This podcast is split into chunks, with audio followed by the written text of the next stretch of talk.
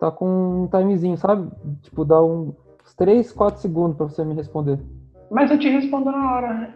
Ó, sua boca se mexendo aí quando tu fala. Fala aí. Eu não falei nada, cara. Eu sei que você não falou, agora falou.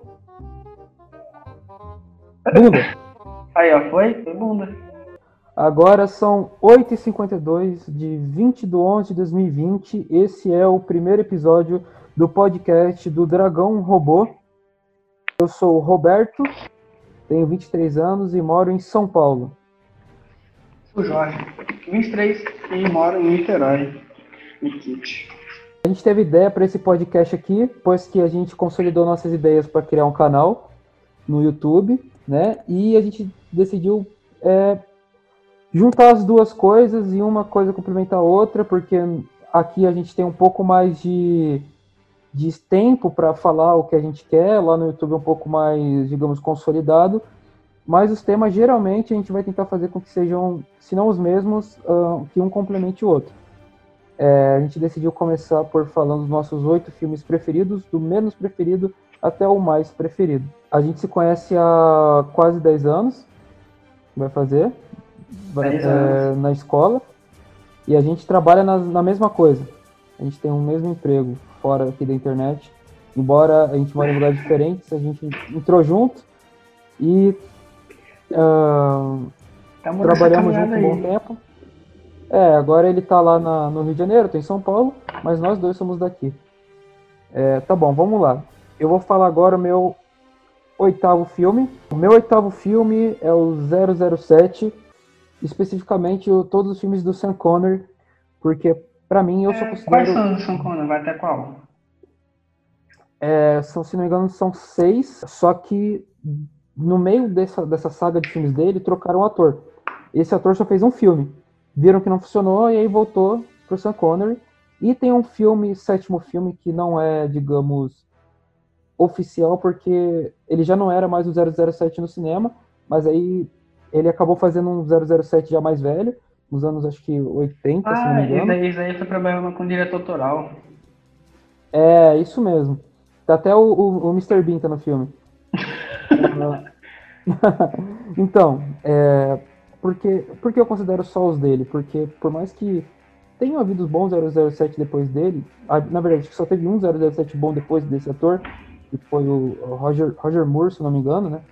Ele, para mim, eu só considero ele porque ele criou a essência do personagem. O 007 por si só é um cara safo, é um cara que sabe lidar com, com os problemas, e também é um cara meio irônico, sarcástico. Digamos que ele, ele, ele é confiante. Ele, ele, eu acho que é, é, o que eu, nos anos 60 diriam que é o, o homem ideal. Seria o perfil do Sean Connery. E, e é muito oposto do, do James Bond que temos hoje em dia com Daniel Craig, que é um pouco mais sisudo, sério. É, o filme em si se leva mais a sério. Tem arcos dramáticos e tal. O que é normal, já que, até devido a, ao orçamento, às vezes para se manter de pé, o filme tem que agradar um pouco a crítica também. E a crítica hoje em dia cobra um pouco mais de profundidade nesses filmes. E mas enfim, eu não gosto por respeito à essência do personagem. E eu acho Ele faz da essência.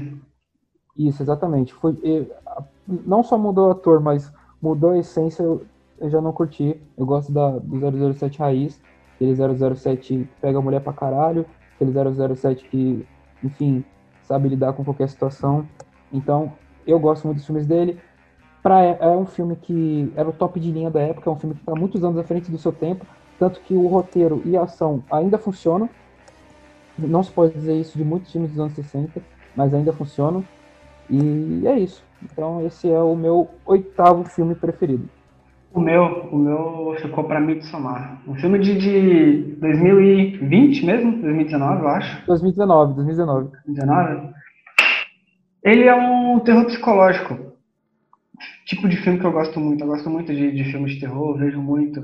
Só que desde a, da, da, dos anos 90, a partir do início dos anos 2000, finzinho dos anos 90, início dos anos 2000 para cá, já não se tem mais um filme de terror que que eu realmente gosto, aquele filme de terror que eu penso, puta que pariu, que é filme foda. Não tem. Até, até o, o inclusive ficou no, no, no, é o próximo meu filme da lista, The Witch. até The Witch, de 2016, eu não achava que, após anos 2000, tinha algum filme de terror que realmente valia a pena ser visto, algum filme que realmente valia a pena ser, ser marcado, sabe? Que, que realmente me marcasse. E o Midsommar fez isso. Primeiro, a ideia de você quebrar aquele, aquela, aquele estereótipo, aquela técnica, na verdade, de filme de terror tem que ser num ambiente escuro, num ambiente com pouca luz, um ambiente que favoreça você gastar pouco com efeito especial. Midsommar não é assim, ele funciona justamente numa cidade, no, os personagens vão para um retiro, onde um retiro religioso e lá acontece um fenômeno, um fenômeno de ficar alguns dias sem anoitecer. Então todo o filme acontece durante o dia, um filme de terror durante o dia, meio dia, sol. Então fica é uma dificuldade que o filme abraçou e ficou maravilhoso, ficou muito bem feito. Para mim, Midsommar tá eu, eu, tenho uma, eu tenho uma teoria que filme de terror ele só ele foi feito para criança. Pra todo criança. filme de terror, todo filme de terror para mim foi feito para criança. Por quê? Porque filme de comédia, ele é, para mim é o oposto. Filme de terror foi feito para criança e filme de comédia foi feito para adultos. Por quê? Ih, Porque da comédia. Mas eu vou dar um exemplo. Tem muitos filmes de comédia, eles só funcionam porque você já tem maturidade para entender as piadas. Agora, terror, você não precisa ser adulto para ver um demônio e saber que você tem que ter medo daquilo. Então, por isso que, por exemplo, quando eu era criança e assistia alguma série, sei lá, Show da Hoffman, não, Friends. Aliás, na verdade, bota pro Tio da Hoffman que pra mim Friends não tem graça até hoje. Então, é, Two and Quando eu era criança e via as piadas, eu não entendia porque meus pais estavam rindo. Mas, na mesma época, quando eu tinha um filme de terror, eu tinha medo. Então, a, a, é, e, e eu, eu acho que com, com o advento da tecnologia, as crianças estão, nesse sentido, estão amadurecendo um pouco mais rápido.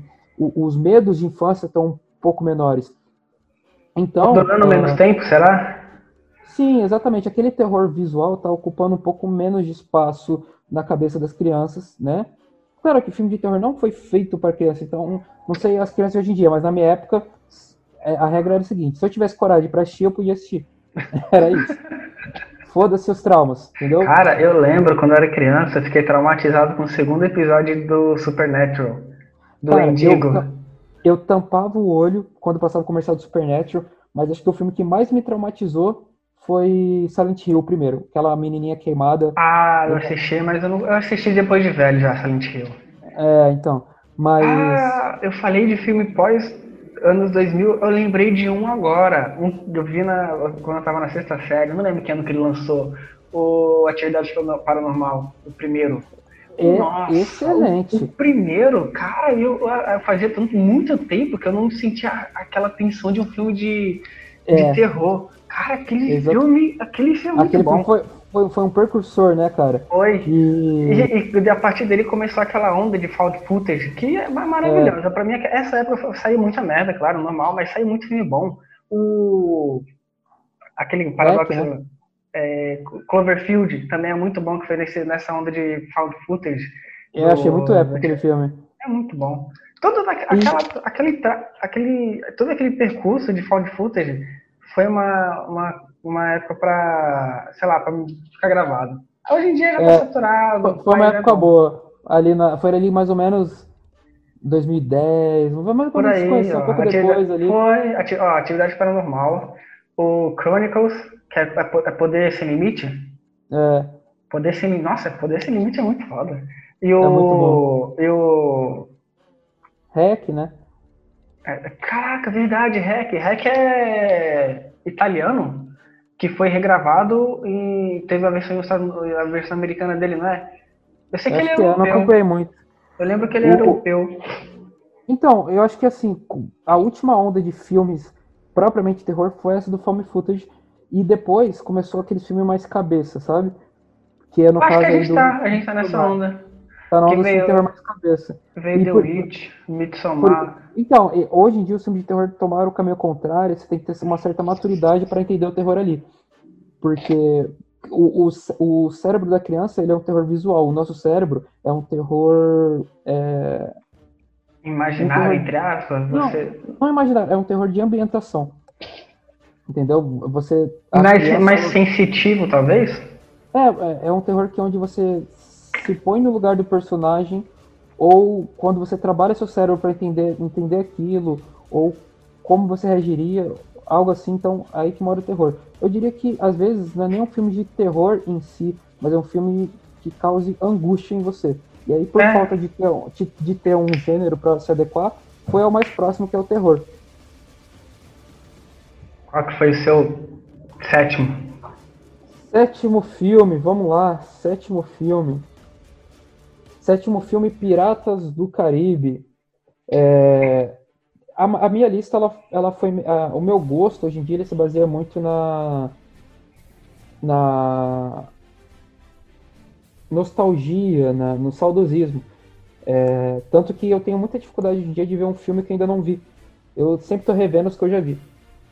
Justamente por causa daquele sentimento de, da lembrança que vem em mim. E Piratas do Caribe já, já vai por esse lado. Eu lembro que na escola, uma vez a gente, por exemplo, fez brigadeiro na escola e cada um levou uns brigadeirozinhos para casa. E eu fiquei com a minha mãe comendo brigadeiro e assistindo Piratas do Caribe 1 que eu tinha no DVD. Eu, então... eu tenho um pouco disso, de, de ter dificuldade para ver filme novo. Não, mas não é filme que eu não vi. Eu tenho dificuldade para ver filme a partir de um determinado época. Tipo, ah, os filmes dos últimos 10 anos eu acho que não.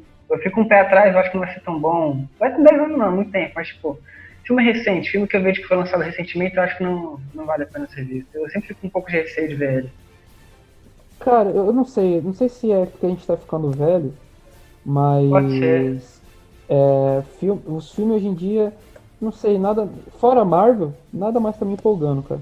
É, exatamente. Marvel e, e Velozes Furiosos. É, Velozes Furiosos. E, então, o, o Piratas do Caribe, ele é uma. Aliás, eu estou considerando que são os três primeiros, tá? O quarto eu até gosto, mas. Assim, eu não assim, vi, quarto e quinto eu não né, vi. O quarto não é nada, eu, não é, assim, o quinto é ruim, eu não gosto do, do, quinto filme, né? O quarto ele sobrevive por causa do, do Jack Sparrow, né, do Johnny Depp. Agora, o, o, o interessante do Piratas do Caribe é que ele foi feito baseado numa atração lá da Disney, né, de mesmo nome, Piratas do Caribe, que tinha um navio pirata e tal, fizeram um filme com isso. Fez sucesso porque o filme é bom e principalmente por causa do Johnny Depp, tanto que ele concorreu ao Oscar de melhor ator com esse papel. E aí deu muito dinheiro, a Disney, como gosta muito de dinheiro, quem não gosta, fez, o, fez as continuações e a trilogia, os três primeiros filmes são meio que fechados em si, né? Um, trilogia, é querendo ou não, é uma trilogia bem redondinha até, vai. Ele deixa, ele deixa um, é, um, é. um arco assim, mas não, não. É, é, é, eu acho muito, eu acho muito legal. Uma coisa interessante acho no Pirata do Caribe é, é, se, não, se não me engano, o nome dela é, é Rose. Eu não lembro dela, da, da, da, garota lá do triângulozinho amoroso lá, do principal. É, ela é muito engraçado que ela vai de filhinha do prefeito mimada para rainha dos piratas no terceiro filme. É, é verdade, ela, é verdade. E ela acontece paralelamente à história e você não se dá conta. é, eu achei isso muito engraçado.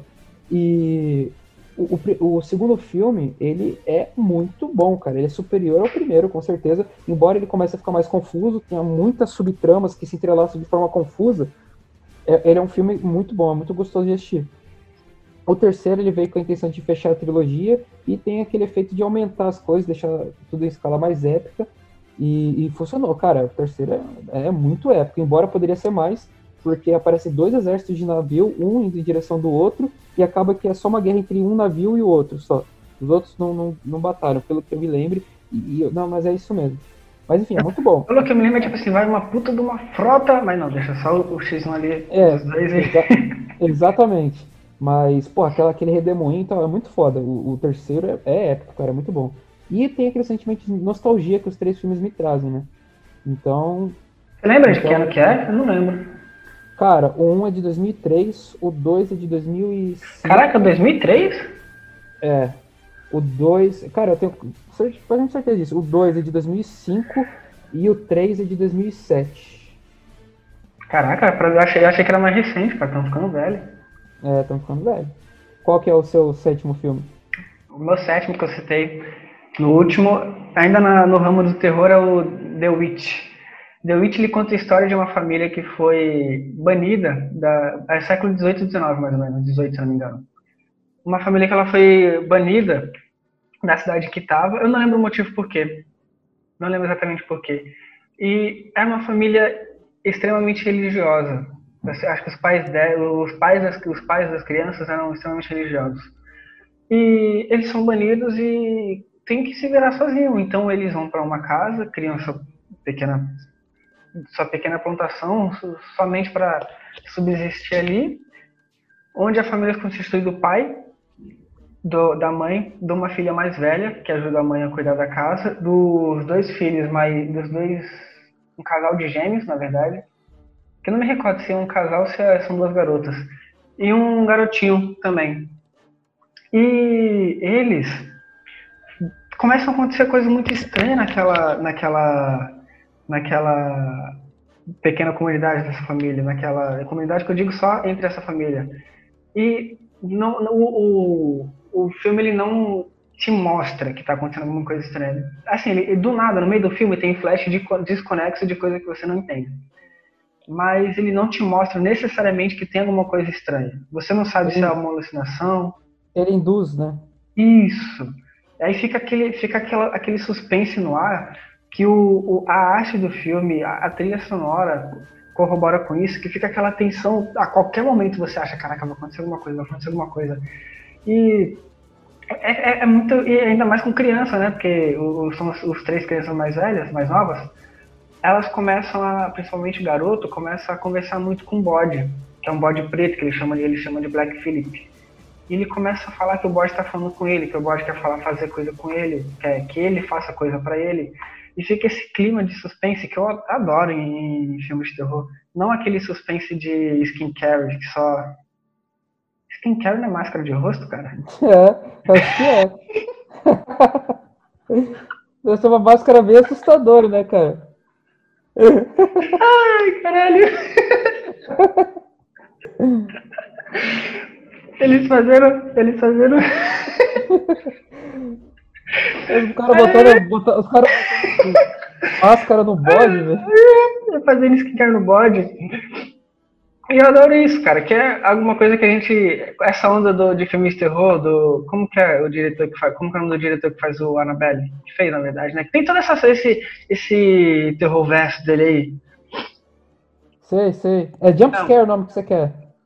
Skincare. Prefiro skincare. Agora. Skincare. Cara, o, esse filme do, do, de terror que tá na modinha agora, da. Ah, da não gosto. Aquele, aquele, qual é o nome do. É, como é? O, o, qual é o nome do diretor é, japonês? É James Wan, né? Cara, eu acho interessante ter um universo de filme de terror. Mas, cara, e uma coisa que eu, assim, acho.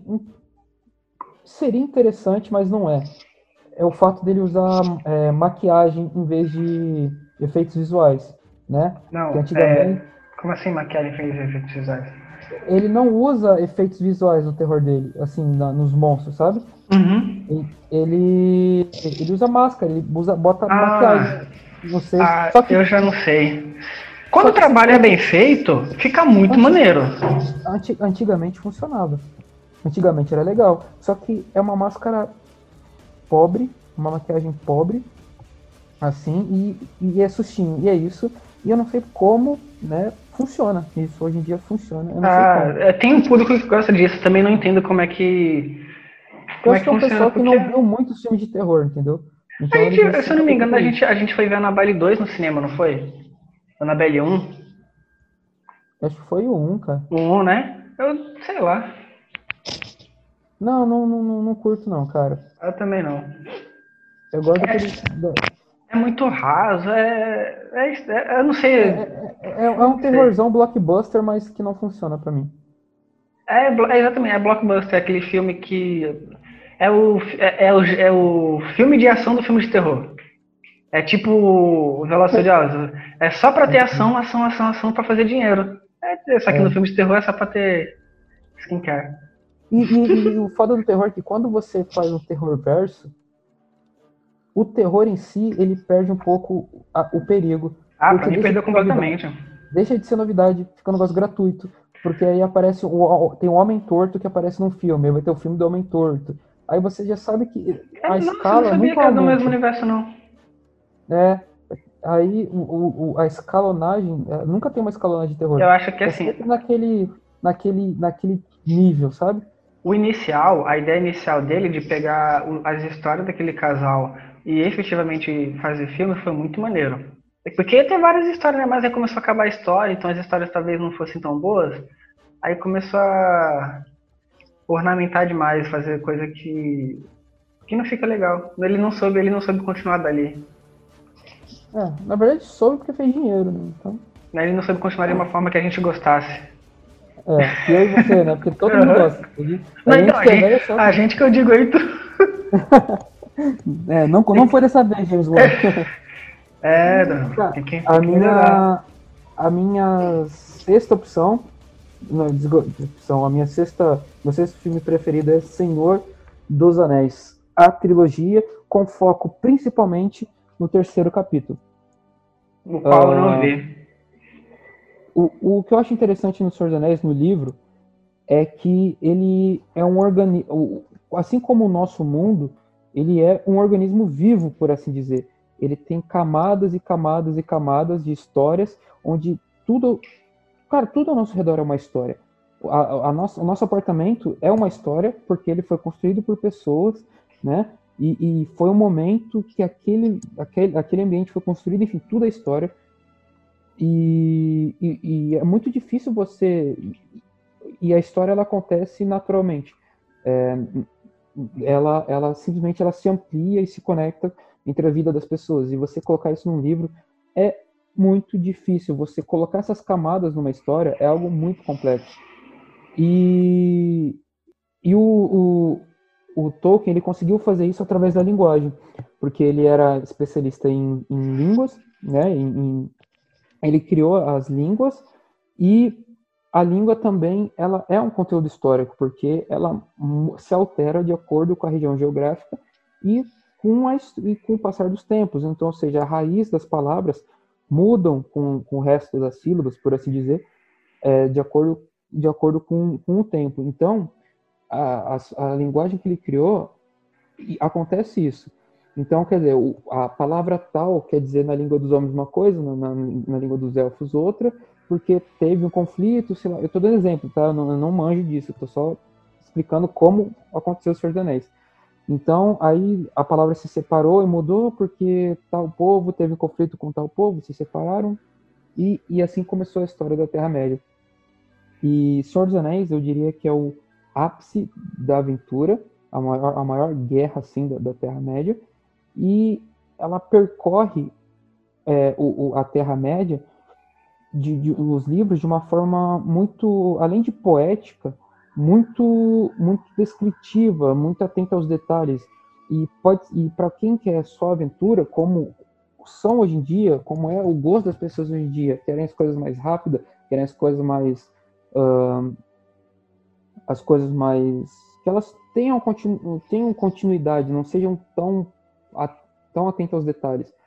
É, acaba perdendo essa experiência, porque faz parte da história os detalhes que ele conta. Quando eles passam na rocha tal, que ela está quebrada ali, eles passam, ele descreve, é porque tal bárbaro na, na, na, no ano tal quebrou aquela rocha.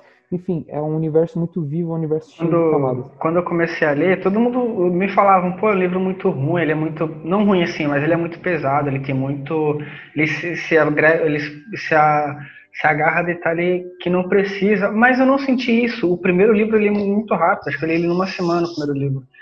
E eu adorava isso, cara, de, de ele citar.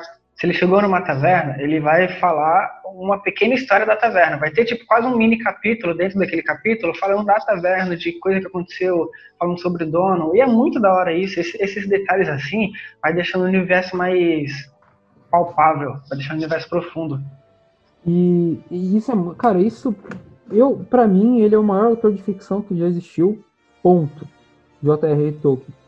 Ponto. E a, a, jornada do Senhor dos Anéis, ela percorre esse mundo, né, como sendo o mais épico, de, o mais conto mais épico, o maior de todos. E a qualidade é tamanha assim que além desses detalhes, além da descrição, a jornada em si é muito foda. Então, e, e, e, quando ele pega as criaturas menos bélicas, as criaturas mais sensíveis, as criaturas menores, as criaturas mais acomodadas, e joga num cenário épico, numa dificuldade extrema, que guerreiros muito guerreiros extremamente poderosos sucumbiram a essa ameaça, ele aumenta muito, ele aumenta naturalmente o peso dessa história. E e, e, o terceiro, e por que eu, eu coloquei o terceiro capítulo como o melhor? Porque além de ter o mesmo nível de batalhas do segundo, que já é um diferencial do primeiro, pela participação das, da, da guerra, né? Uh, ele, ele continua esse ambiente épico de, de final e de, de, de, de, continuar aquela grandiosidade que ele apresentou no segundo capítulo, já que o primeiro foi mais de apresentação, e ele coloca no, na, naquela aposta do tudo ou nada. É, eles, eles sabem que provavelmente vão morrer, que as chances deles conseguirem concluir a missão é, é ínfima, e eles não desistem. E eles. É um momento que, que fica muito claro isso é quando o Gimli ele fala assim, é mais ou menos assim, grande chance de fracasso, pequena chance de sucesso, o que nós estamos esperando. Então eles vão com um número reduzido de soldados lá nos portões lá de, de Mordor, lá batem lá para distrair o olho para que o Frodo e o Sam possam passar e chegar lá no, no vulcão. E, e aí tem um discurso épico do, do, do Aragorn onde ele, ele, ele mostra realmente que é um líder, que é quando ele fala que o medo que, ele está vendo nos olhos dos soldados é, é, o mesmo medo que ele sente. É, ou seja, ele se põe no mesmo lugar que eles, como apesar de um líder e um, um, um rei, apenas mais um homem e mesmo e com os olhos marejados, assim, sabendo que provavelmente vai morrer, ele diz por Frodo, ou seja, por aquele motivo que eles estão ali, e ele vai para a batalha na frente de todo mundo e começa aquela batalha épica, enquanto lá o Caralho, o Frodo eu dá vontade de ver, cara, só de imaginar dá vontade de ver. Enquanto Frodo e o Sam estão lá nas últimas forças, nas últimas energias, é, é, levando o anel, e, e, e cara, e, e podia e no final podia ser uma coisa simples, claro que não seria, mas o filme planta essa ideia, por mais sabe que não vai ser assim, de que é só o quê? Depois de tudo que eles passaram, é só o quê? O vulcão tá ali na lava, joga o anel, acabou. Não. O que, que o Frodo faz? Ele sucumbe à tentação do anel, como foi outrora lá, o, se eu não me engano, o Isildur, e ele fala, o anel é meu, e toca aquela música épica fodástica, e aí podia estar tá tudo errado ali, depois de tudo que aconteceu, o Frodo ainda sucumbe ao anel, e, e, é muito legal como tem aquela, aquela, aquele paradoxo onde quanto mais perto o anel está do local que o vai destruir, maior a tentação que ele faz. É algo é um paradoxo, mas que acaba sendo natural, né? Um, e aí depois que, enfim, a história se conclui, tem a volta deles para casa e eu não consigo separar o sentimento que eles sentem quando voltam para o condado do sentimento que o autor teve depois que voltou da guerra é quando você defende o local que você foi criado, que você nasceu, você luta para manter ele intacto, e depois que dessa luta e você retorna para lá, ele, o lugar tá igual, mas você não está mais como era antes. E eu acho que é o sentimento que ele teve quando voltou da guerra, é algo que eu acho, não, não entendo muito da história dele, não sou um grande estudioso dos livros, nem, nem enfim, nunca vi as cenas extras dos filmes, eu sou só um cara que curte superficialmente mas é um sentimento que o filme passa. Chegou a assistir e... versão estendida?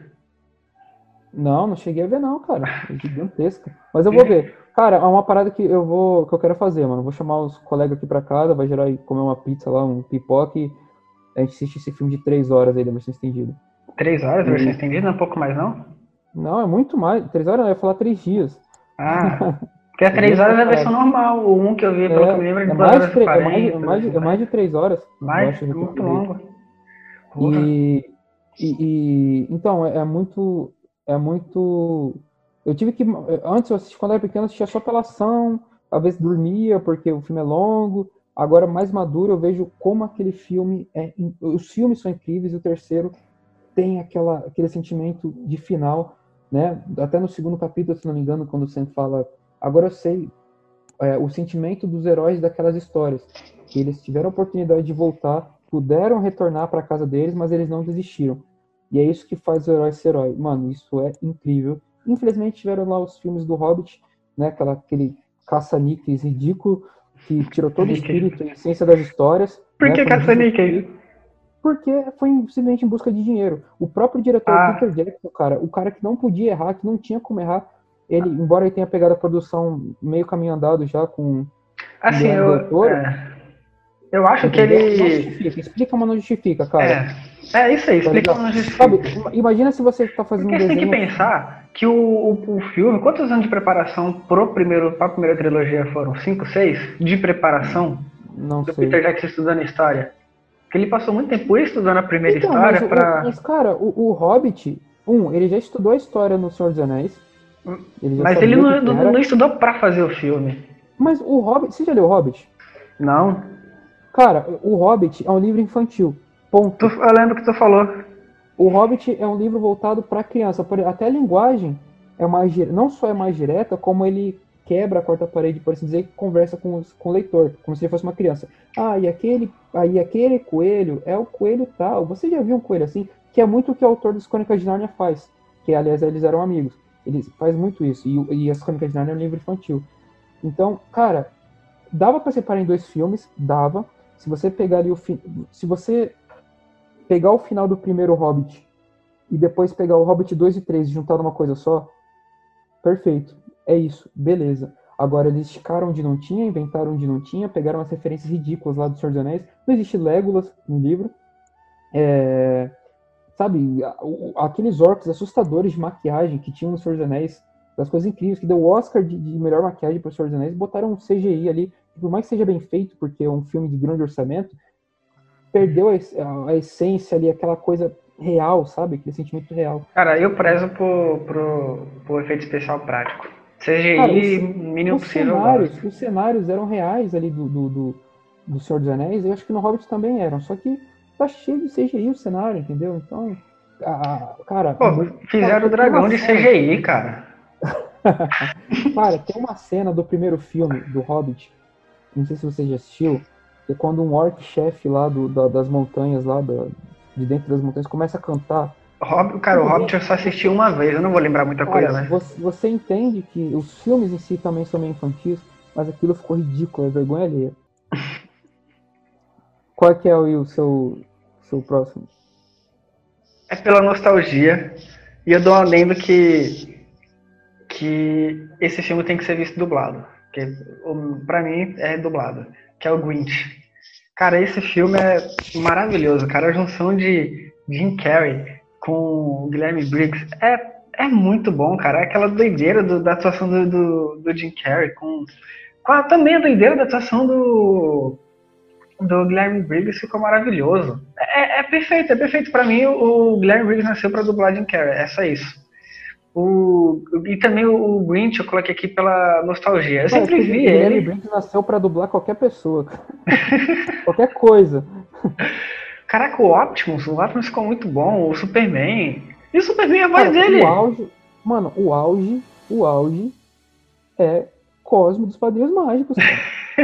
Ele é o melhor personagem de desenho que já existiu. Cosmos é muito foda. E eu lembro que, cara, eu ficava encan... A alegria da minha infância era o Cosmo e a voz do Guilherme Briggs. E eu comecei a pesquisar as vozes que ele dublava, eu comecei a reconhecer em outros personagens. O Freakazoid, né? cada vez mais é pelo, pelo trabalho desse cara, mano. E no Grinch, porra, tá excelente, mano. É, Grinch tá muito bom, Grinch. É muito, é, é muito gostoso, cara. Vê, vê Grinch, agora tá chegando Natal, ó. Vê Grinch no Natal. Vai passar na Mas Globo, anima... com certeza. mas, não, mas não animação, né? O... é, Ah, a animação eu não vi. A animação não não. vi. A animação eu não vi, mas a animação quem dubla é o. do The Office. Como que é o nome Sei, dele? sei. O que faz o Michael Scott, eu esqueci o Steve nome Carell, dele. Steve Carell, né? Carey, isso, Steve Carey. É ele que dubla na animação. Eu não vi, não sei se é bom, não vi nada do, do coisa, mas eu fiquei curioso pra ver. Mas é porque, sei lá, Grinch pra mim tem que ser o filme. E o da hora é que Grinch, cara, é mínimo de efeito especial. É tudo efeito prático ali, é muito maneiro Até isso. a- o próprio Jim Carrey ele estudou técnica, assim, técnicas de como, se não me engano, como suportar é, tortura, porque aquela maquiagem do Grinch era uma tortura de várias horas pra ele. Caralho. Eu, Mas não, não duvido. Deve ser mais ou menos que nem a, a atriz que fez a. A mulher azul do X-Men. É, Como é o nome dela? Esqueci. mística. Mística, isso. Pelo menos nos primeiros filmes. Hoje em dia deve ser mais. Hoje em dia a maquiagem pra ela tá mais leve. A cor vai diminuindo, né? O azul. Uhum. É, pra, é dar valor pra atriz, né? É. Depois do, do Jogos Vorazes ela ficou. O rostinho dela ficou famoso, então. E qual que é o seu? seu... O meu próximo é. Eu tive que fazer uma pequena alteração aqui, então o meu próximo é Never Back Down ou Quebrando Regras em, em português. Nunca assisti. É, cara, ele é um filme que ele não tem nada demais, mas é um dos filmes mais importantes assim, da minha vida, porque é, na época eu fazia Kung Fu e uh, eu lembro que eu, eu só assistia uh, músicas do, do, até do Linkin Park com os vídeos do filme assim para me motivar antes do treino e tal. E mas acabou que no momento difícil assim para mim eu assisti o filme e me marcou, que é uma história onde aliás existem três filmes do Quebrando Regras, mas o dois eu gosto eu gosto do dois também, mas ele só tem um personagem que é do um que tá no dois também não é, é, são, é outra história, outro, é bem inferior, infinitamente inferior. É um ator lá, o é, é, Jay White, um, ator lá de ação lá que comprou, meio que comprou a franquia para ele, para aí ele se fez ele mesmo ali um personagem foda ali, um cara fodão, e para aumentar o ego dele ali, ele fez um filme em cima disso, depois fez um terceiro só dele, no segundo ele nem era protagonista. Aí ele fez um terceiro onde ele era protagonista, enfim, ele, cara, tinha que ter uma continuação com diretamente do primeiro filme que não teve. Mas ele é, é, é, a história conta de um, de um garoto que perdeu o pai num, num acidente. O pai dele estava bêbado dirigindo e ele tinha machucado a mão. Ele explica meio indiretamente. Ele machucou a mão e não podia dirigir. O pai dele, meio bêbado, dirigiu, bateu o carro. E, e aí morreu o pai dele. O irmão dele mais novo conseguiu uma bolsa. É, onde fica a, Disney nos Estados Unidos? É... Tem dois. Tem Flórida e não, Orlando é Orlando? na Flórida. É, é Orlando, é, Orlando é, consegue uma bolsa para ir para Orlando, para uma escola que de, de, tênis, assim, o irmão dele é jogador de tênis, o irmão mais novo. E eles, eles se mudam para lá, né, uma casa pequena, assim, uma casa simples. E aí lá na escola ele conhece uma garota. E mas assim, esse cara, o protagonista, ele era um cara muito brigão. E vazou um vídeo dele é, brigando num jogo de futebol americano onde ele morava. Esse vídeo viralizou e acabou chegando lá nesse lugar que ele mora, nesse lugar novo, lá em Orlando. E aí ele conhece uma garota lá e ela convida ele para uma festa do namorado dela. Só que ele, ela, é, ela não falou que era do namorado dela, ela só convidou ele para uma festa. Aí chegando lá, descobre que ele descobre que essa festa era do namorado dela, que queria enfrentar ele na frente de todo mundo. É um negócio Caralho. bem assim. É, queria enfrentar ele na frente de todo mundo para provar que ele era o mais forte. E esse cara lutava MMA e o personagem principal só lutava boxe. E aí ele apanhou pra caralho. O, o, o, fundo da história é meio que as brigas ilegais, assim, os campeonatos ilegais de, de rua, assim, de luta, que vão pra internet, mas não explora muito esse lado. É mais drama, assim, motivacional. E aí o cara apanha pra caralho, toma um cacete, o protagonista. E aí ele vai treinar numa academia de um cara chamado Jean Rocco, que é, eu acho que dizem que é inspirado no rock. E esse cara, ele treina ele no MMA. Só que ele tem uma regra, esse, esse, esse treinador, que é nunca usar na rua o que você aprende na academia. Isso é algo normal nas academias. Só que o que é, o que é normal nas academias de luta é o quê? Você aprende a não procurar briga, a evitar o confronto, mas se o confronto vier, você se defende. Mas ele vai além do filme, ele fala, ó, não é para brigar em hipótese nenhuma. E, e só que o, o, o, protagonista ele é um cara muito bravo, ele tem muita raiva dentro dele. Ele, ele é muito fácil arranjar briga. E, e aí a, a, acaba ocorrendo assim um, um confronto meio que de, de, de, ideias entre ele e o treinador. O treinador fala que ele não vai mais treinar com ele e tal. Aí o filme tem aquela sequência de videoclipe igual Rock Balboa, onde vai mostrando a evolução dele treinando. Que, a músicas... de Link Park? Não, não. Umas músicas muito legais, a evolução dele treinando e tal. Tem aquele drama familiar e tal. E no final tem a luta dos dois, é bem clichê, é, é bem Karate Kid do MMA, assim. Mas é, é, é, muito bom, me lembro uma época muito gostosa, uma época muito boa. Na época lá do Kung Fu, que eu assistia o filme e depois ia pra academia, né, treinava e tal. Mano, foi que é muito importante para mim, eu gosto muito. É, esse, esse ator até fez um outro filme muito parecido, até no mesmo ano, se não me engano, que é sobre rugby, que é uma história onde o cara ele, ele é brigão também, e aí acaba indo preso, e lá ele, ele conhece um, um time de, de rugby inimigo do time que ele jogava. Caraca, rugby? Aí, é, tem toda uma história de motivação bem parecida com o mesmo ator, também muito bom em dia. Eu não faço a mínima ideia de como que é o rugby. Eu sei que tem rugby, muita porradaria. É, cara, é, tem muita porradaria, é legal. É, é, eu gosto. Então a gente chega à conclusão de que Link Park é bom para qualquer filme motivacional. Porque eu lembrei de. eu lembrei de Naruto. Naruto tem muita luta com, com calção de Link Park que o pessoal faz, Cara, é foda pra caralho. Eu, antes de virar modinha essa porra, eu via muito Linkin Park e Evanescence com cenas de Harry Potter e, e Dragon Ball. Mas Evanescence e. É, isso só é modinha na nossa época, hoje em dia não é. É. Não, na verdade ainda faz, modinha... né, Park. Ah, fazer ainda, ainda faz. Mas acho que não tem tanta apelo que antigamente. É. Caraca, é Qual que é o seu próximo? Meu próximo é com o Jim Carrey ainda. Acho que é o primeiro papel de drama dele, não tenho certeza não. Que é o Brilho Eterno de Uma Mente Sem Lembrança. É muito. É muito legal que. Eu, eu, eu gosto de, desses filmes que imaginar, desses filmes que imaginam. A, eles imaginam a sociedade lidando com alguma tecnologia o filme não é futurista, mas o filme ele traz a ideia de uma tecnologia que pode acabar com as acabar não, que pode apagar a memória de uma pessoa. E ele coloca isso de uma forma muito banal. É, é uma tecnologia comum nesse universo. E as pessoas vão para clínicas para apagar memórias. Quando perdeu um ente querido, quando termina um relacionamento, que é o caso do protagonista, quando alguém, sei lá, um animal de estimação morreu, eles fazem isso de uma forma muito banal. E o Jim Carrey ele termina o relacionamento, ele tromba com a ex dele depois de um tempo e ele vê que ela apagou a memória dele. E ele meio meio bolado com isso, ele decide também apagar a memória dele. O problema é que no meio desse processo ele se arrepende. Então a, a, trama vai começando a revisitar cada lembrança que ele teve com a, com a ex dele e enquanto ele foge, ele vai tentando fugir, no meio do processo ele vai tentando fugir, ele vai revisitando cada lembrança, passa por lembrança da infância dele, antes mesmo dele conhecer ela, para deles tentando fugir, deles tentando se esconder disso que está procurando acabar com a memória dele. E acho muito, muito maneiro como que a, lição que isso traz, assim, porque a, gente é produto daquilo que a gente vive, das experiências que tivemos, por mais por mais que você ache que seja que não seja importante, de alguma forma ela te alterou. E é, é bom você imaginar que se não fosse isso, você não seria você agora. A gente é um conjunto de tudo aquilo que a gente viveu. Tirar isso te muda. Isso vai influenciar nossas decisões e tal. É, eu gosto disso, eu gosto desse, desse, desse trabalho social.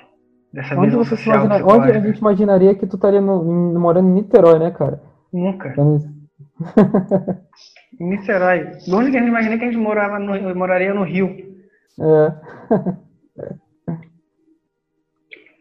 Qual, é, é, esse é meu adendo para esse filme. Eu gosto muito quando você Quando você falou desse filme, não sei porque eu confundi ele com, com aquele filme da Dan Sandler, como se fosse a primeira vez que a garota estava perdendo a memória, sabe? Eu lembro. Aquele lá, Dan Sandler é bom. Ele é agradável. Caraca, Adam Sandler é, é o, o, tipo de cara que coloca um drama numa comédia pastelona do nada e fica bom. Pelo menos essa eu gosto. É que não tem muito peso, né?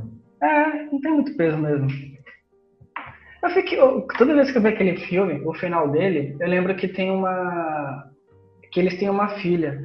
Aí ficava imaginando, cara, imagina aquela mulher acordar no fim da gravidez e do nada ver que tava grávida. E caramba, como é que isso foi acontecer? Como é que isso foi parar? Cara, isso acontece muito. Se chama é, balada.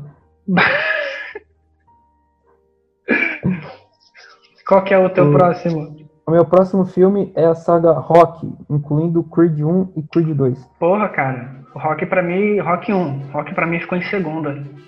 É? Uhum. Então, então a gente vai ter que pular o, o seu segundo, Não, sei lá. É, a gente, a gente engloba tudo. Então, é, Rock, ele é uma saga que eu, eu fui me interessar mais quando eu comecei o box. Qual, é uma coisa que eu... Qual rock tu incluiu? Todos. Todos? Inclusive o 5 eu já vou chegar lá. É, o, o, aí eu assisti o filme do Rock e, cara, meu, amei os filmes, amei mesmo, assim, a, tanto a simplicidade dos dois primeiros, que é um negócio assim, bem. É, é um negócio bem. É, hoje em dia bem datado, aquela fotografia um pouco mais dificultosa é, dos anos 70, assim, bem diferente de hoje em dia, como. Que até um, para, um contraste comparado ao Creed de hoje em dia, né? Que é um filme bem, bem moderno, até na sua própria concepção. Até o, até o auge do sucesso do Rock foi no Rock 4, que assim, é um filme bem mais blockbuster e menos dramático, né? Um, e, e, e, como é interessante que o rock, a, o conceito dele, o conceito dele é, a, a, digamos, a mensagem que fica muito explícita no sexto filme é que a vida ela é difícil. A, a vida sempre vai te bater. Uh, difícil. É, achei, é, achei que tinha começar a falar a passagem do filme já. Não, a vida, a vida sempre vai, a, a vida sempre vai te bater. Tanto que são aí cinco, são seis, sete, são já oito filmes do universo rock onde ele sempre tem que se superar. E, e a, a, o box não é um filme sobre box rock, é um filme sobre a vida. O box é só uma, uma, uma alegoria para as pancadas da vida, para a resiliência. Eu ia falar isso. O, ele não é um filme, o box está com um pano de fundo, mas é um drama.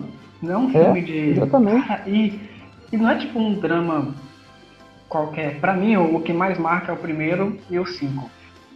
O, primeiro, muito, muito. O, o, cara, porque tu vê aquela história daquele cara todo fodido, que ele, ele trabalha com uma, sei lá, trabalha com umas lutas de lua, umas brigas de rua, trabalha como um capanga praticamente, um agiota. E ele vê ele, cara, que é todo fodido.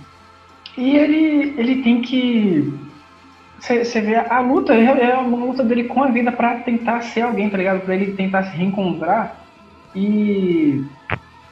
E se acender assim como pessoa, tá ligado? Ah, é muito bom. Caraca, ele é uma pessoa boa, né? É, exatamente. Ele tem que lidar com. agora?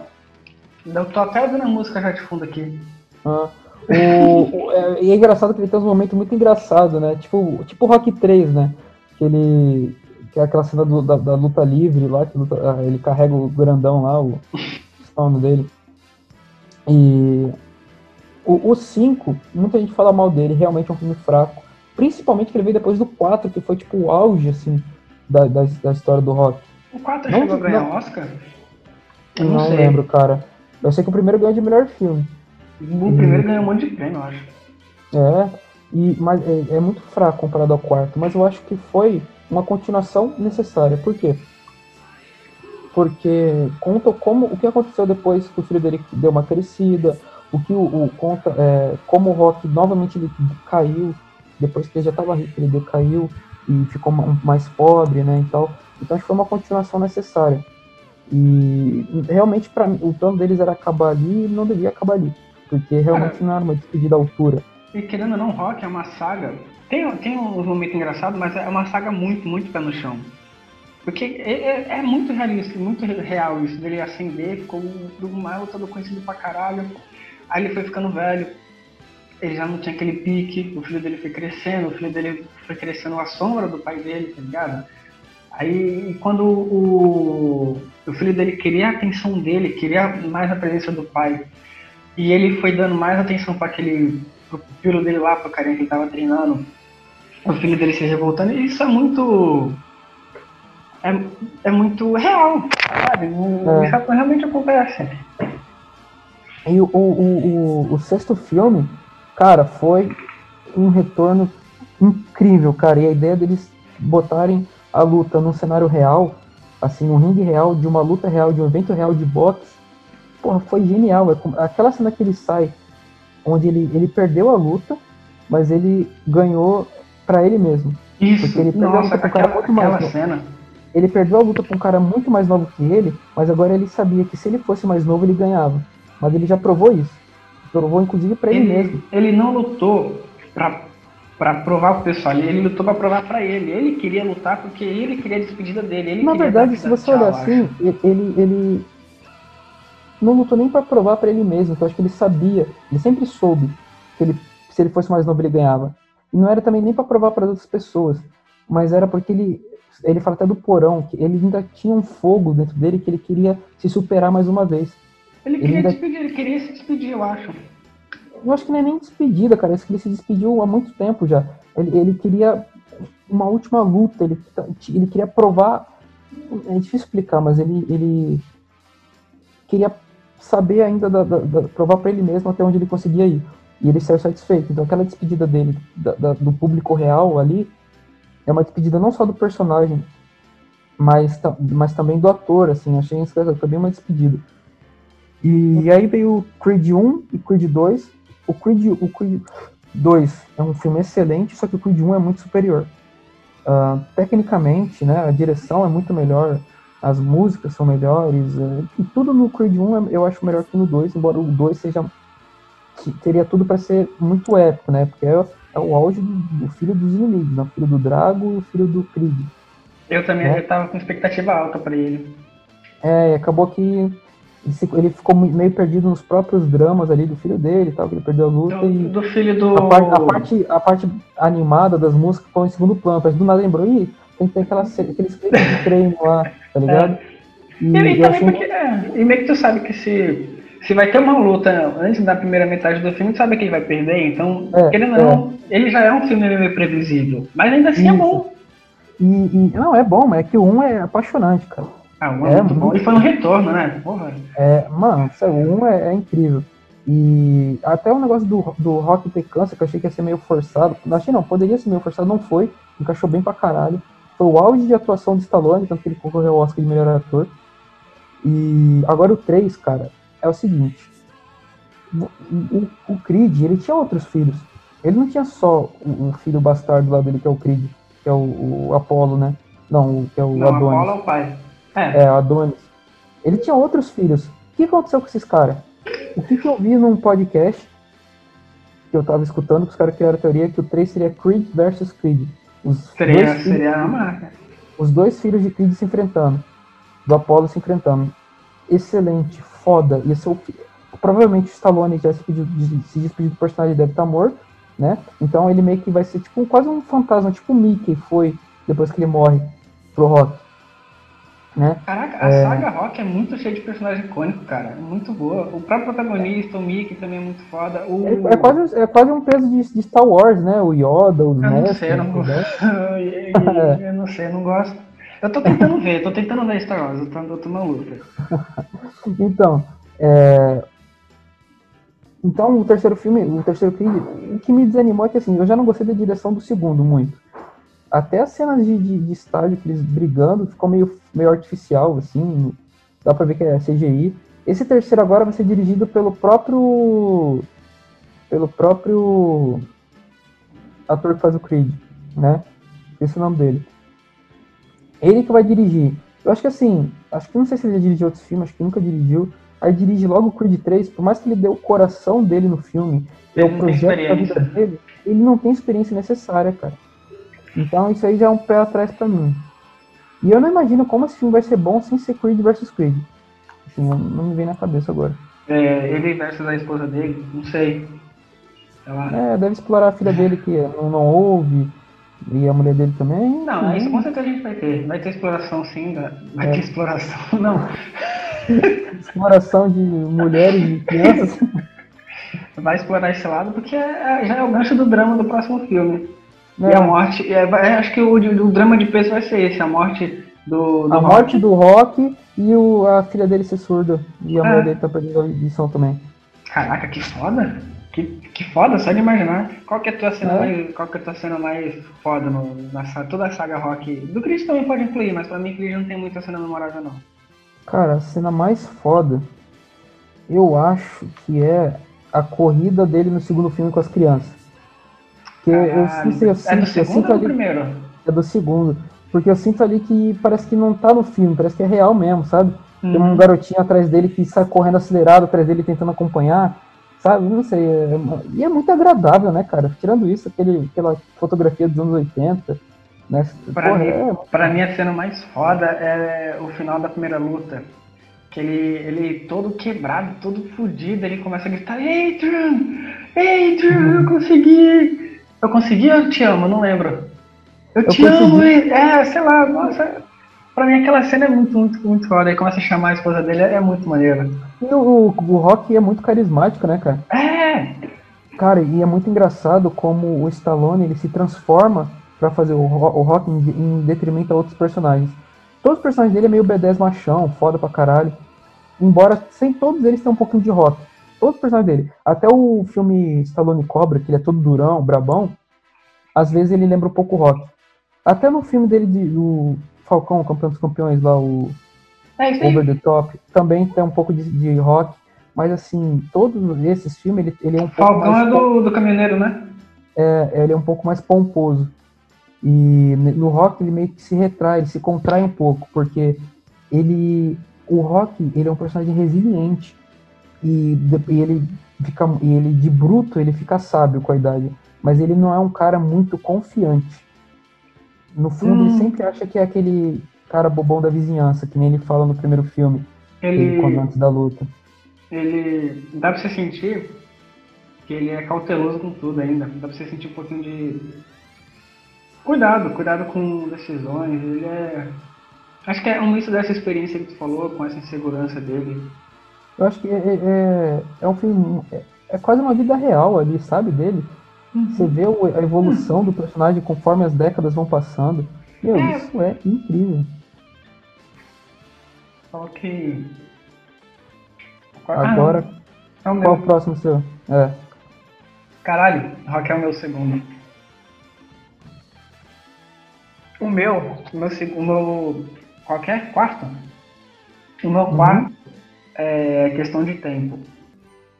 Ele. Eu gosto muito desse filme. Ele pega um conceito de ficção científica e traz para o universo e não aborda praticamente nada da ficção científica. É, também aborda os personagens, a, a, a personagem e. Não. E não não fica forçado, não fica uma coisa muito. Não fica uma coisa muito estranha. É como se você pegasse. Tu nunca viu esse filme, né? Acho que não. Não, não, nunca vi. É uma. Uma família, todos os homens da família, eles podem viajar no tempo. O pai do garoto, ele vira para ele numa virada de novo, acho que ele faz 18, 20 anos, não sei, eu já tava adulto o pai dele conta, né, que todo, todo mundo da família consegue viajar no tempo.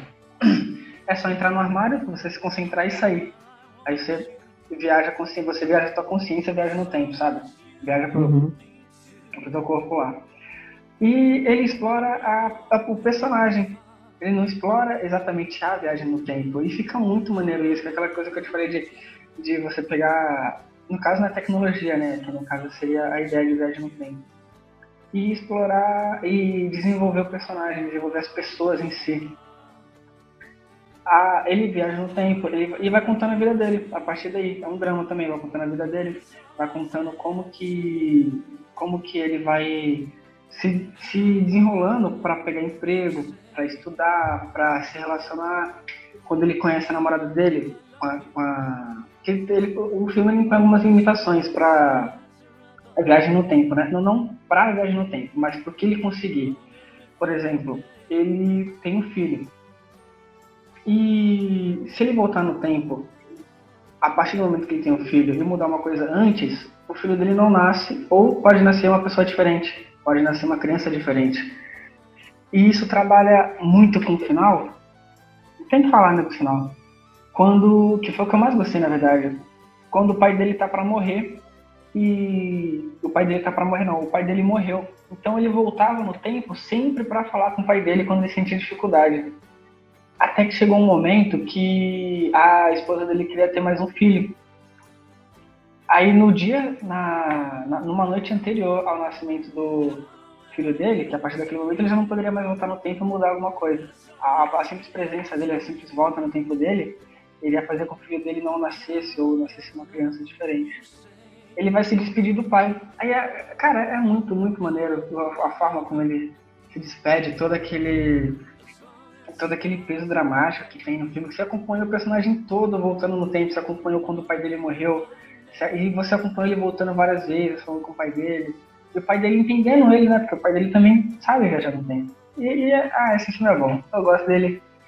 Eu vou, eu vou ver, eu achei interessante. É legalzinho, cara. Questão de tempo, about time. É, é, um filme de viagem no tempo que me deu muita agonia é Efeito Borboleta.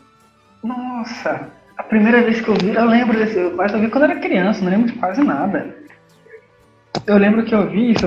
Os outros dois, se não me engano, são três filmes que tem mais. Mas são muito ruins.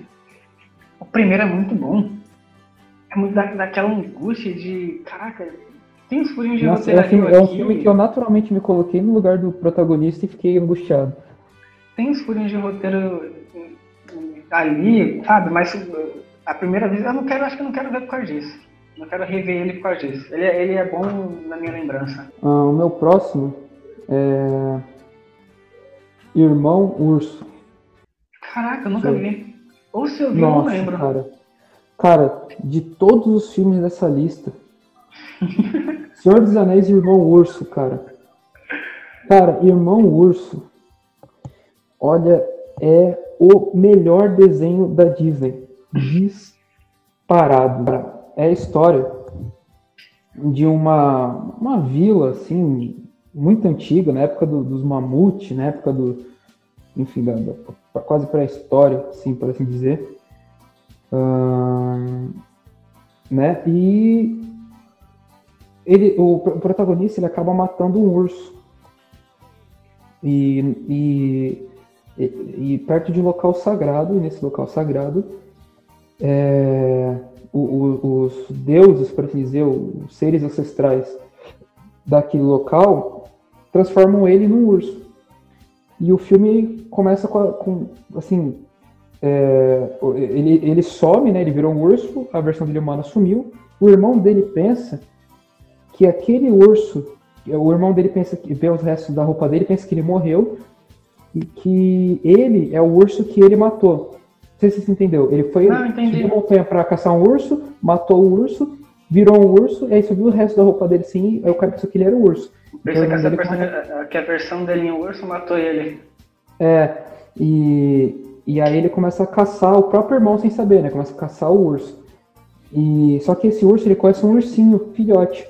E, e, no começo, assim, a relação deles é meio assim, ó, me, é, me leva de volta lá para aquela área sagrada, que e, ele fala, né, por ursinho, me leva de volta naquela, naquele local lá sagrado, porque esse local sagrado fica perto lá do local que você quer ir, né, que ele perdeu a mãe dele, o ursinho.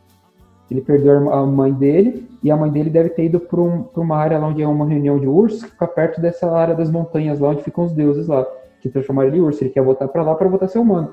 Então eles meio que fazem esse trato. E o ursinho é todo chatinho, assim, ele é todo irritante, fala demais e tal. Só que vai passando o tempo, eles acabam virando amigos e aí acabam meio que se um considerando o outro irmão. E, e, enquanto isso, o irmão dele de verdade continua caçando ele, sabe? É, é a, o, o, irmão dele representa no filme o perigo e a urgência. E, Caraca, que maneiro, a, o irmão dele caçando ele. É, Cara, e as músicas que tem no filme são as melhores músicas da Disney, velho. Eu cantava todo dia quando era criança, velho. Eu tenho que rever, eu tenho que ver. Mano, incrível as músicas. E até hoje eu sei a letra. Quando eu tô nervoso com raiva, eu. eu, eu, eu Você canta.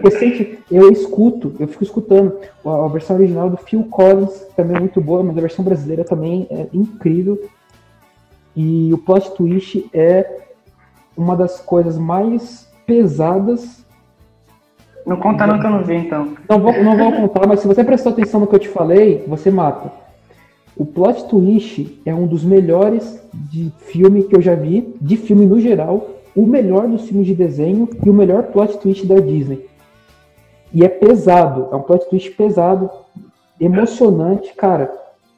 Incrível, incrível esse filme. Infelizmente foi um dos últimos filmes de, de animação anima, eh, de desenho né, da Disney. É, a continuação dele, como todo desenho da Disney, tem uma continuação e é bem mais fraca comparado ao original. É, embora o, filme, o filme da Disney tem muito disso, do primeiro filme ser fodão e os outros Um pouquinho é, mais baixo. No segundo, o, o, irmão abandona o irmãozinho, que fica com ciúmes porque ele tá com uma boizinha. Enfim, é bem basicão, assim, é bom ah, também. É, eu vi o primeiro Mulan, eu achei muito foda o primeiro Mulan. Aí eu fui ver o segundo, quando eu vi a trama, eu vi como é que era, eu desisti. Mano, mas o, o, é... o Irmão Urso 1 é, assim, cara, sem palavras, velho, sem palavras. O meu, a gente já tá no terceiro, né? Caralho, tá três? O meu, é. o meu terceiro foi uma animação também.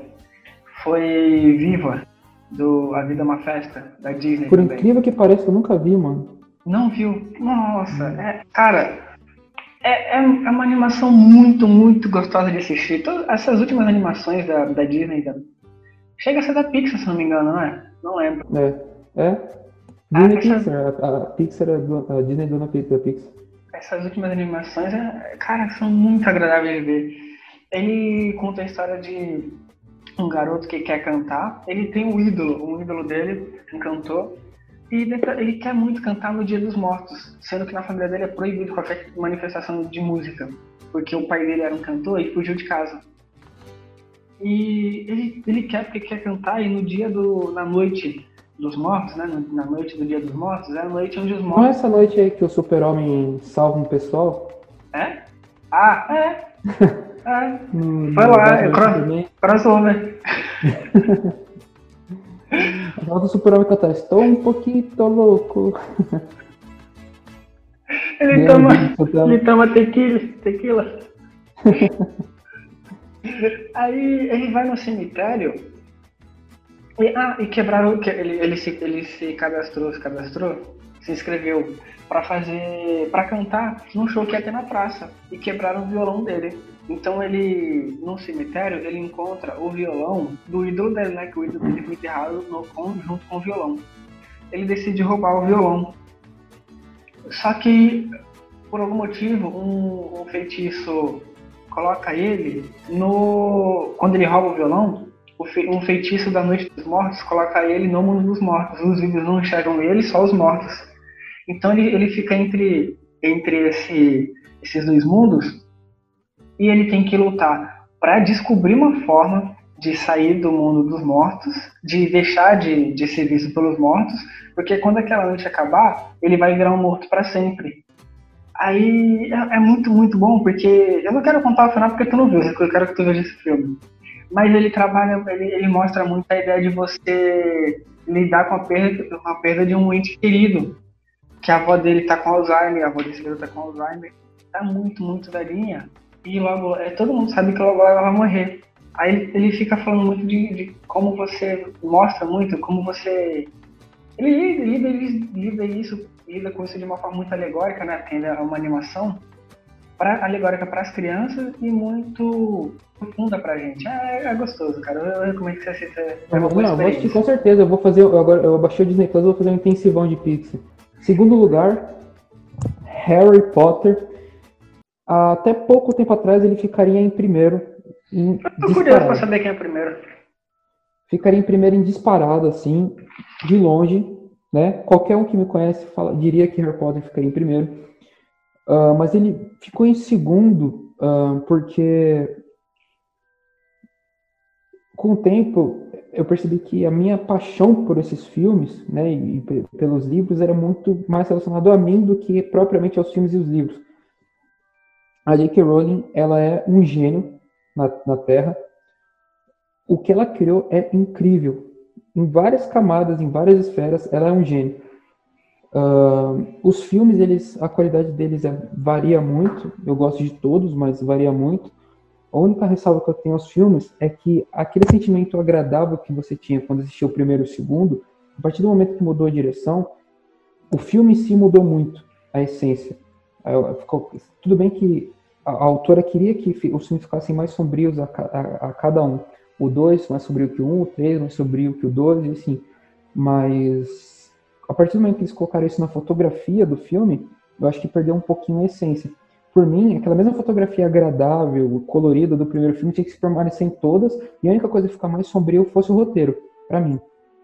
Uh, até tem uma passagem que meio que brinca com isso, que é no sétimo filme, quando a professora McGonagall acende a, a, as velas do salão principal lá e ficar um pouco mais coloridas as coisas. É, os filmes, meu, eles marcaram a minha vida, de longe, foram os que mais marcou a minha vida. É, eu era fanático mesmo, eu vivia por isso, eu queria que todo mundo soubesse o quanto eu era fã de Harry Potter. Minha vida girava em torno de Harry Potter. Eu era fanático pelos filmes, pelos livros, os objetos, eu queria tudo, eu queria, eu participava de RPG de Harry Potter no bate-papo da UOL, cara. E geralmente Caraca. era o Harry. E eu ficava no bate-papo da UOL brincando, aí agora eu solto o feitiço tal. E, meu, é, eu passava horas ali e foi a época mais feliz da minha vida. que era na sala do Harry Potter. eu sei o que tinha lá de relacionamento. cara, era era incrível, cara. cara, incrível. Harry Potter, eu gosto muito, eu li todos os livros, mas eu só assisti até o quinto. Não, você assistiu o sexto também, porque é a morte do Dumbledore. Ah, isso, é, não, vi até a morte do Dumbledore só. Ah, ah, eu não, entendo é, que, o que você, eu não entendo o que você tem contra fins de saga, cara, que você não, não vai conferir. É porque elas vivem pra sempre assim, cara. É, eu acho que é isso mesmo. Você fica imaginando. Né? Cara, eu me surpreendi, porque eu demorei muito pra ler Harry Potter. Fui ler foi velho já, tipo, fui ler com 18, 19 anos. Cara, eu devorei os primeiros livros, cara, é muito, é muito agradável. E a trama, é. toda aquela trama de você se aprofundar no universo e você, ela te explicar as Horcruxes. Tem muito isso no quinto livro, né, que ele explica direitinho. O quinto livro é... Não, o quinto livro, o quinto livro, Ordem da Fênix. Não, ele, ele, se, ele se aprofunda mais na Horcrux no sexto. E conta a história Não, do, do... o quinto ele se aprofunda mais na história do. Da Ordem da Fênix. Do Lorde, não? Lorde Voldemort. Não, é no sexto. No sexto. No sexto. Então, é, fica. Cara, toda essa história de você se aprofundar nos frutos, de você ver a história dele, de você, do, do Voldemort. Eu acho isso muito maneiro. É, é muito foda. E tudo, e parece que os sete livros eles foram escritos a uma e dividido. Porque é, um, é. é, muito certinho, cara. Se conecta tudo certinho um no outro, não tem uma parte. E, e, é, e, é foda como a autora ela coloca coisas de um livro no próximo. Por exemplo, no segundo livro, quando eles estão na sala do Filch, cita um mapa que mostra onde as pessoas estão, uma coisa assim. Que o Fred e Jorge haviam roubado, uma coisa assim, não lembro direito, que é o mapa do maroto do terceiro livro. Uh, no quarto livro, são coisas que eu lembro Deve ter mais coisas assim, mas é que eu lembro. No quarto livro, o Dumbledore tá no, no, baile de inverno, ele fala. Você sente, pô, por que tá falando isso no livro, tá ligado? Você pensa que é descartável, mas não. O Dumbledore fala que ele tava no, apertado pra ir no banheiro, lá pelo acho que o sétimo andar. E aí lá não tem banheiro. Aí por acaso ele encontrou uma sala onde tinha um pinico, que era exatamente o que ele precisava. Que, ou seja, é a, a sala, sala precisa. precisa é, que, é ou seja, um livro antes lá já tinha falado, sabe? É muito foda. Harry Potter é uma saga muito agradável. Eu senti quase. É porque eu queria ter lido ela mais cedo, mas eu senti quase a mesma emoção de quando eu li Percy Jackson. Caraca, Percy nossa. Jackson, eu devorei os livros, eu li muito Cara, rápido, eu, aquele universo, nossa, é, olha, ter até uma nostalgia agora. Eu, eu, voltei, eu, eu comecei de novo a ler os livros, é, para relembrar, para poder voltar a, a, ler de onde eu parei, porque eu não lembro mais nada, os livros do Egito lá, não lembro mais quem é quem, o que rolou. Eu li, eu li só o primeiro, o livro do Egito. Eu, li, eu li o primeiro, acho que é o segundo. É o Trono, é de Fogo?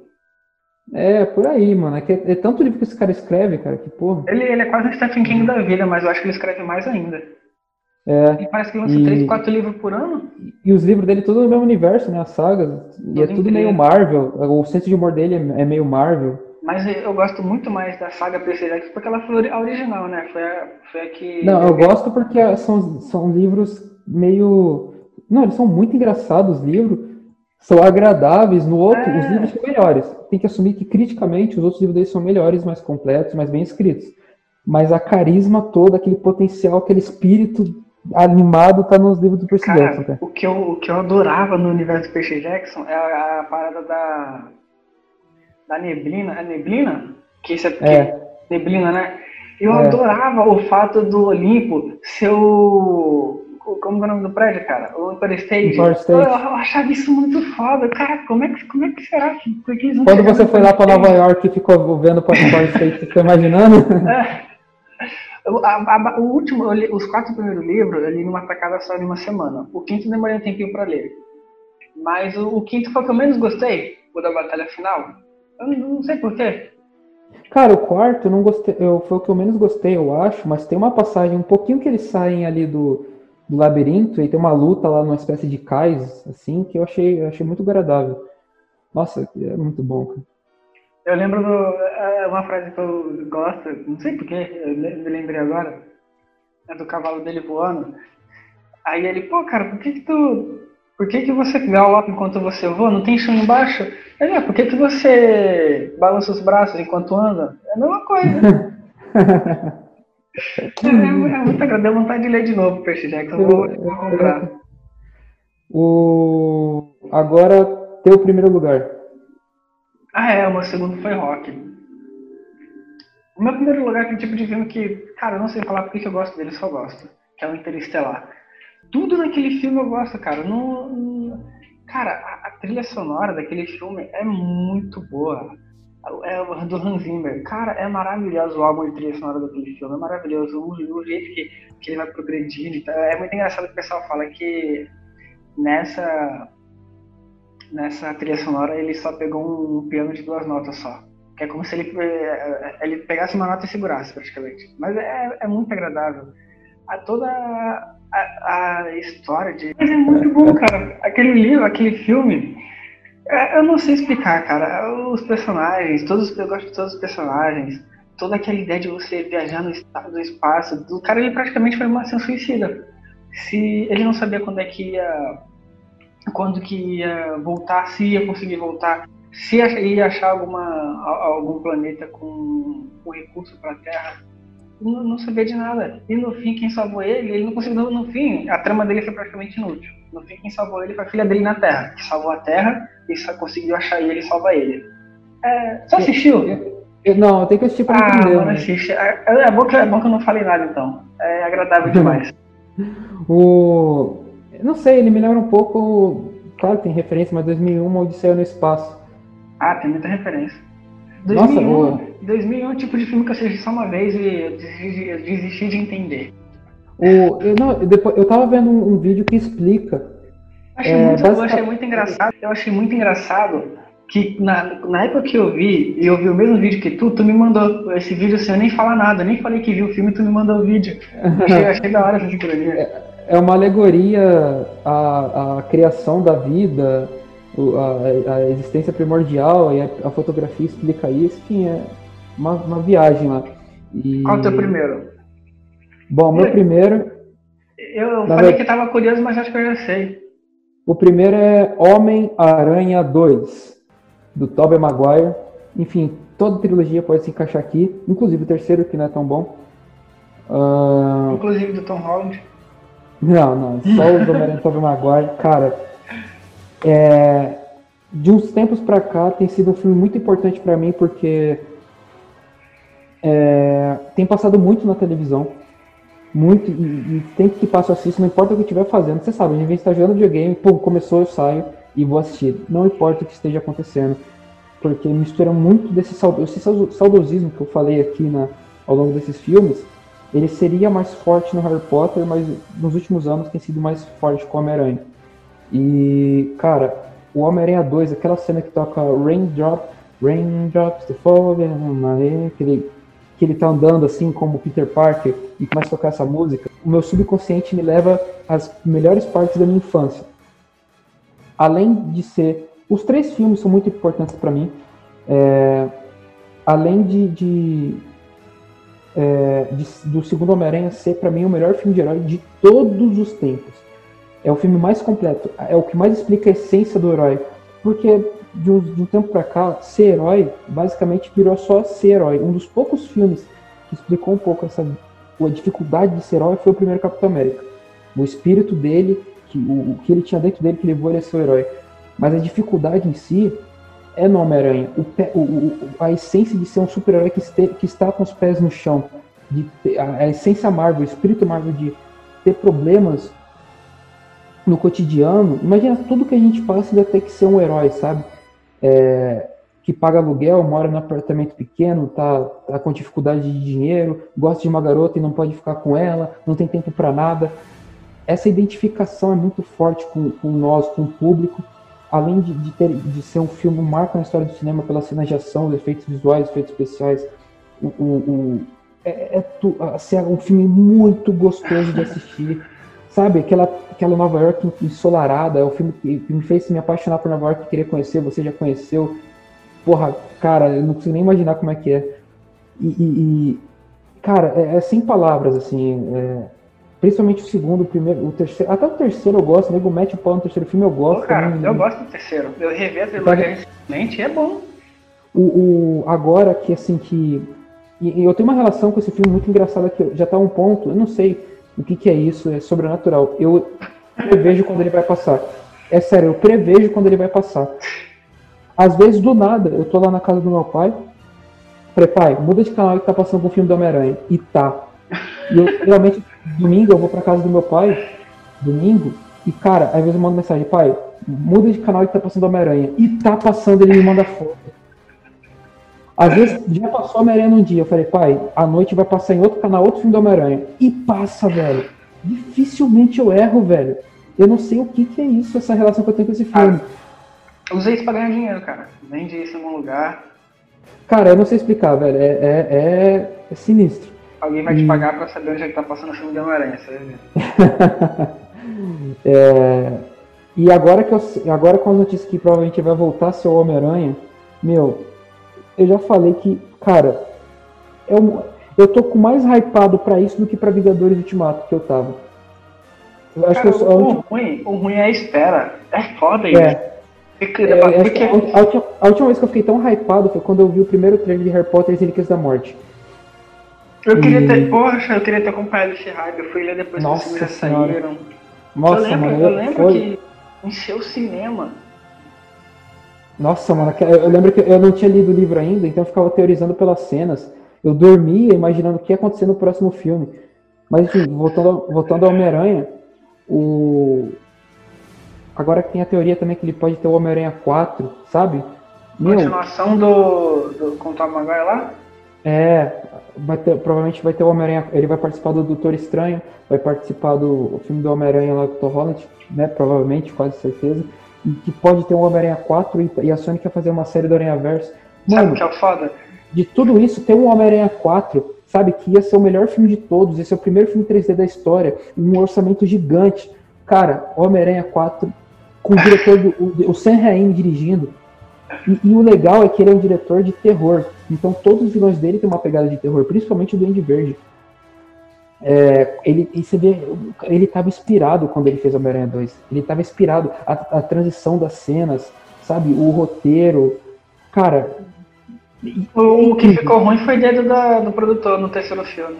É, Mas que ele não assim... queria botar vendo. Esse produtor, esqueci o nome dele, ele fudeu o Quarteto Fantástico, fudeu acho que X-Men, Blade. Quarteto Fantástico é, que saiu?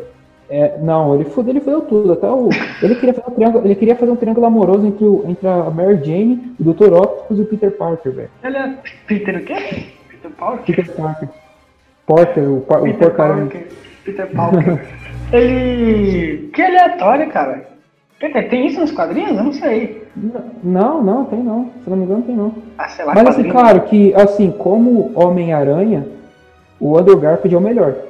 Ele pegou o espírito do Homem-Aranha e se você prestar atenção, é, é, o que mais tem essência dos quadrinhos é o Homem-Aranha do Andrew Garfield. Mais Cara, eu gostei, eu gostei, mas aí que tá, gostei muito desses filmes também. O segundo, pô, aquela... não, aquele primeiro é muito ruim. Pô, eu gostei. O, o, final do segundo é emocionante, cara. Dá muita agonia, é. dá muita tensão. É muito é, foda. O final do segundo é muito foda. Assim, quer dizer, a, a parte do, do molequinho lá e tal é legal. Agora, mano, o certo era, era aquele Homem-Aranha do Andrew Garfield, um piadista, ser o Homem-Aranha do, do, do Tobey Maguire. Tudo bem que o do Tobey Maguire faz piada também, mas faz menos. E, mano, o casal também, a Gwen, do, do, do, do, do Andrew Garfield, com o próprio Peter, o casal funcionou bem. Eles combinam, eles combinam. É, esse do Tom Holland também, ele pegou um pouquinho de cada filme assim e tentou juntar, ficou legalzinho. Vai ter alguma ressalva pro Tom Holland, não? Ah, cara. É, eu gosto, sabe? Mas assim, é querer comparar o Neymar com o Pelé, tá ligado? Não tem como, velho. Um tá velho, o outro é novo? Não, um é, um é, um, é um um semideus na área dele e o outro é, é um, um, cara habilidoso. O Tom Holland acho que ele funciona dentro do universo do, da Marvel. Ele combina, é agradável de assistir. Eu acho ele bem mais infantil, mas é agradável, é gostoso de assistir. É, o, o problema do, do, do Homem-Aranha do, do, do Abel Maguire é que ele já começou meio velho, né? Tipo assim. É, isso é verdade. Pulando, ele foi puxando, pulando várias etapas da vida dele, assim. O legal do Tom Holland é que a gente viu ele crescer, tá crescendo aí. é, e o projeto é que ele vire o Homem-Aranha definitivo, por assim dizer, né? Vai ser é. vários, no mínimo nove filmes. Fora os filmes é do, da Sony. E ele, ele começou com o quê? 19 anos? 20? Ele, ele é um ano mais velho que a gente, velho. Olha aí, cara, milionário. É, olha aí. E não vou nem entrar nesse assunto aí. Tá, tava vai lá. chegar. Tava lá, fazendo papel da Homem-Aranha. Não quis? Tem um filme que concorreu ao Oscar. É, eu, eu li o livro desse filme, mas eu não cheguei a assistir. É um. O, o do Tom Holland, cara, o que, que foi, se não me engano, concorreu ao Oscar um, um antes dele, que acho que foi por isso que ele ficou visível o suficiente pra. Não, o que ele fez com o Thor, não? Com o Thor? Não. É um que acontece numa estação de metrô. Algo que tem, um, que tem um autômata. Ah, eu esqueci o nome dele. Peraí que eu vou lembrar que eu li, esse, eu, li, eu li esse livro. Eu me surpreendi que esse livro virou um filme, porque ele é um livro relativamente grosso, mas ele tem muita foto, e cada página tem mais ou menos umas duas ou três linhas só. Mas é verdade, é, é mais agradável de assistir. Tem muita referência a cinema esse, esse livro. Não quero tão rola, não rola de filmografia.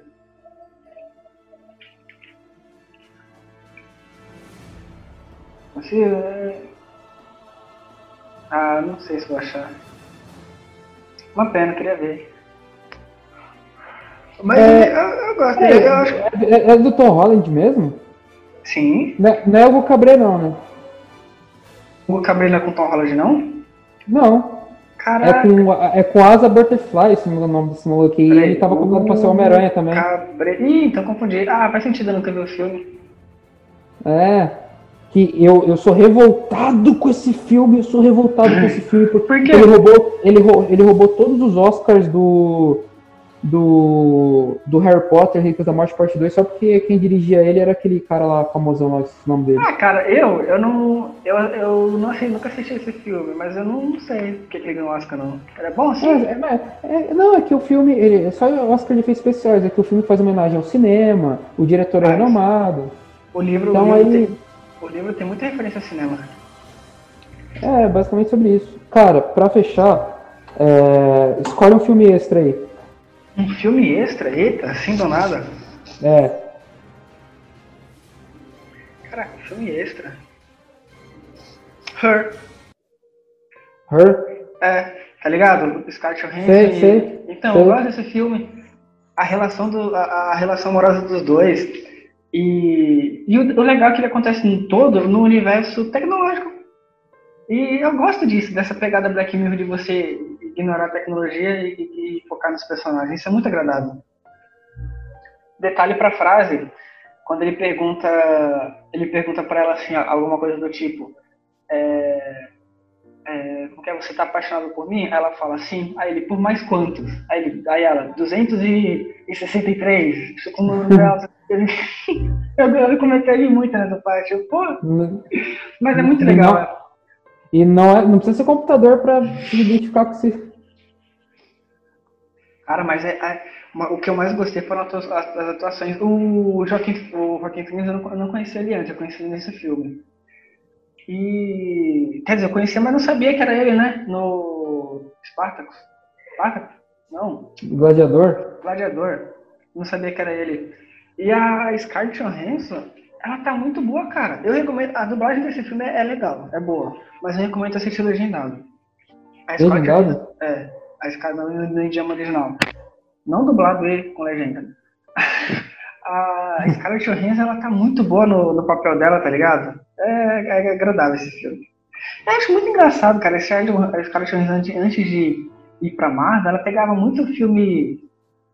Filme filme meio indie, meio pequeno, aquele filme meio que quer ser meio cabeça. Mas ela já tava na Marvel, né, quando fez esse filme. Ela tava? Esse, filme, esse filme é de 2000 e... 2013? É isso mesmo, 2013 é. esse filme. Então, ela entrou na Marvel em 2008 com o filme 2008? do Homem de Ferro. Ah, é, o filme do Homem de Ferro anterior. Eu acho, eu acho que eu gosto dela na Marvel, mas eu acho que ela combina mais com esse, esse filmezinho meio pequeno. E o teu filme acho, aleatório? O, o, o, meu, o meu filme Procurando Nemo, porque eu lembro que eu ganhei o DVD num dos melhores natais da minha vida, foi quando eu ganhei meu PlayStation 1. E eu lembro que eu estava todo ansioso olhando aquelas luzes da, da árvore de Natal lá na sala, ansioso com a ansiedade de criança para chegar na manhã seguinte e abrir os presentes. E eu ganhei Procurando Nemo. E foi um filme que me marcou muito, a qualidade técnica, a história. Eu era aquele filme abraçou minha infância de um jeito assim espetacular. É, que filme incrível.